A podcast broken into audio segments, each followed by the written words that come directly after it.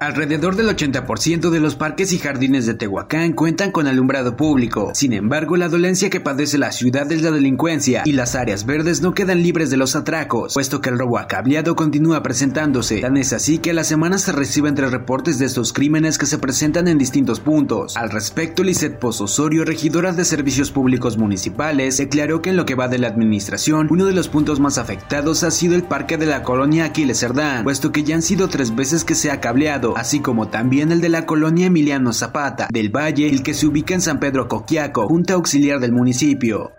En el marco del Día Internacional de los Desaparecidos, la página oficial de Seguridad y Proximidad Ciudadana de Tehuacán ha emitido 12 boletines de búsqueda de personas durante el mes de agosto en la red social Facebook, en donde una ficha incluye a dos personas, por lo que se trata de cuatro mujeres y nueve hombres extraviados, de los cuales solamente cinco personas han sido localizadas. Sin embargo, no todas las fichas de búsqueda pertenecen a personas originarias del municipio o que fueran vistas por última vez en la ciudad, ya que también hay boletines que provienen de diferentes municipios como Chalchicomula de Sesma, Santiago Miahuatlán, Yehualtepec, Tecamachalco, Tehuacán y Orizaba. Este último pertenece al estado de Veracruz.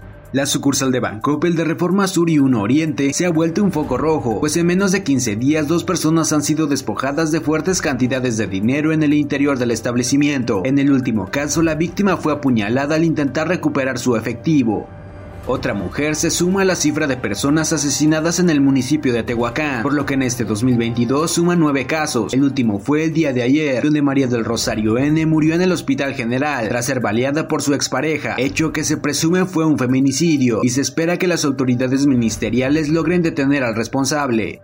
Dos accidentes vehiculares se registraron durante la mañana de ayer sobre la supercarretera Cuegnopalan, Oaxaca, en donde hubo tres personas lesionadas y daños materiales. El primero fue en el kilómetro 78 más 800. Autoridades indicaron que se trató de una camioneta Ford de color blanco, la cual circulaba con dirección a Oaxaca, pero su conductor perdió el control del volante, chocando contra la protección metálica y resultando tres personas con lesiones leves. El segundo ocurrió a las 12 horas sobre el kilómetro 37 más 480, donde una chocó contra la barra metálica y se salió del camino. De este percance no hubo personas lesionadas, únicamente daños materiales.